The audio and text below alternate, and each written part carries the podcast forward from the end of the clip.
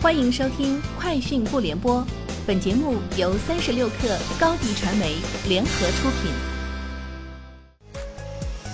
网罗新商业领域全天最热消息，欢迎收听《快讯不联播》。今天是二零二一年五月二十七号。在 App Store 等各大应用商店里，原来手机淘宝 App 的名称已经变成了淘宝，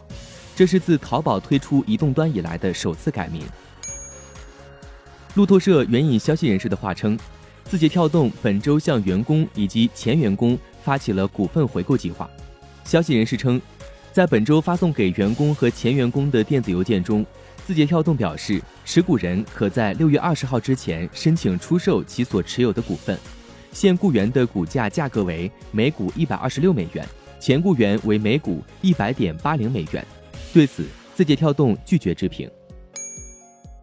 京东物流在港交所公告称，香港 IPO 发售定价为每股四十点三六港元，按发售价每股发售股份四十点三六港元计算。假设超额配股权未获行使，经扣除就全球发售已付及应付的承销佣金及其他预计开支及经济及任何额外酌情激励费，全球发售募集资金净额预计约为二百四十一点一三亿港元。股份预期将于二零二一年五月二十八号上午九点在联交所主板开始买卖。人民币汇率近期走出一波升值行情，尤其是进入四月份以来，人民币对美元汇率一路高涨。值得关注的是，二零二一年以来，大宗商品价格迎来了一波上涨行情，有效应对输入性通胀成为相关部门工作之一。中国国际经济交流中心经济研究部副部长刘向东表示。人民币升值反映了当前经济发展的基本面，但对于大型开放经济体来说，人民币升值在一定程度上能有效抵消大宗商品价格的上涨压力。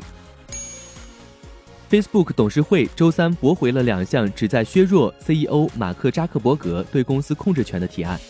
当天，Facebook 董事会拒绝了使用独立代表来取代扎克伯格担任董事长的提案。扎克伯格自2012年以来一直担任 Facebook 董事长，持有大约百分之五十八的有投票权股份。另外，Facebook 还驳回了一项寻求消除特别超级投票权类股的提案，这类股票使得扎克伯格获得了控制权。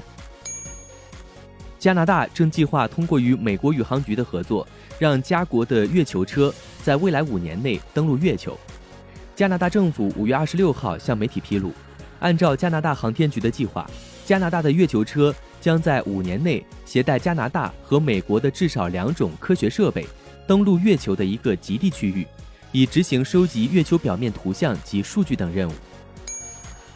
Uber 与英国最大的工会之一达成了一项里程碑式的协议，标志着这家硅谷公司在世界各地首次承认其网约车司机组成的工会。双方周三宣布，英国 GMB 工会。将能够代表英国的数万名 Uber 司机，赋予他们集体谈判的权利。